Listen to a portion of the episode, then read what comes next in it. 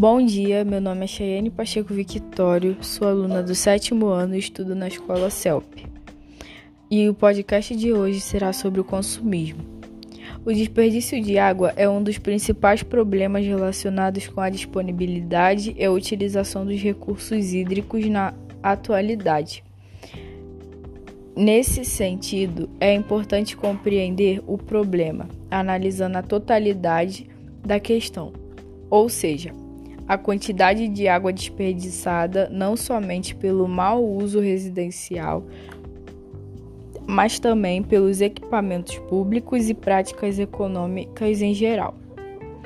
As formas mais comuns e citadas de desperdício de água são conhecidas por todos: a torneira mal fechada, o banheiro, o banho demasi, demasiadamente demorado a mangueira ligada sem uso, a lavagem de calçadas, os excessos na limpeza dos carros, entre outras práticas.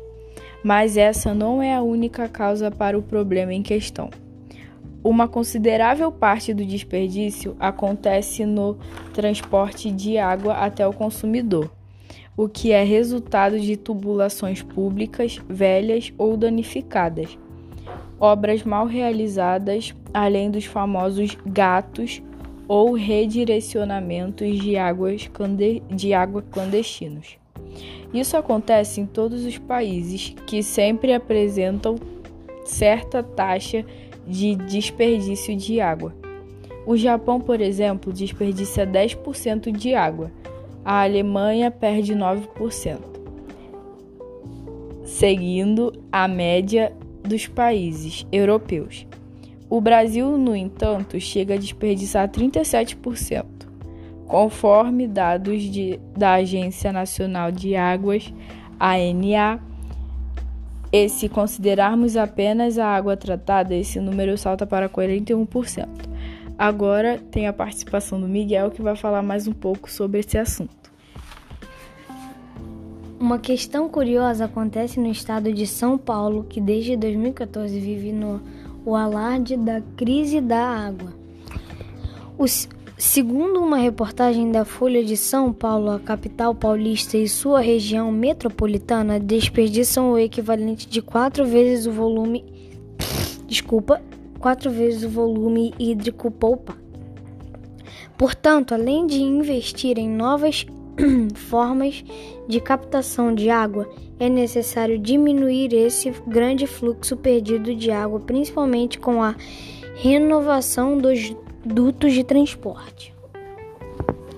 Vale lembrar, no entanto, que a atividade que mais desperdiça água é a agricultura.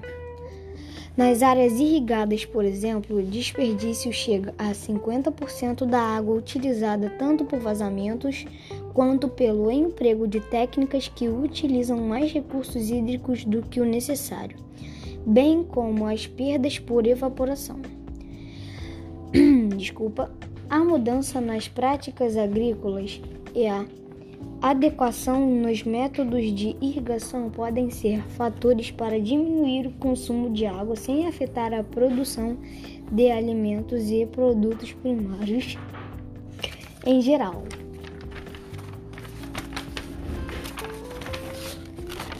Outra atividade da economia que apresenta um elevado desperdício de água é a indústria, embora existam muitas fábricas que adotam o consumo consciente que apostam em ideias de reutilização de água e outros.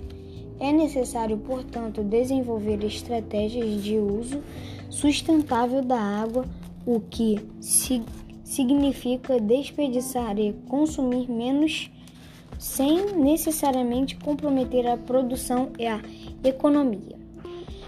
Os impactos do desperdício da água são graves e traduzem-se na redução do abastecimento de água para a população, na menor disponibilidade de água, nas reservas hídricas e na ocorrência de verdadeiras crises hídricas em tempos de seca. Por causa disso, é importante que todos façam a sua parte, desde desde o cidadão em sua casa, passando pelo Estado até as diferentes práticas da economia.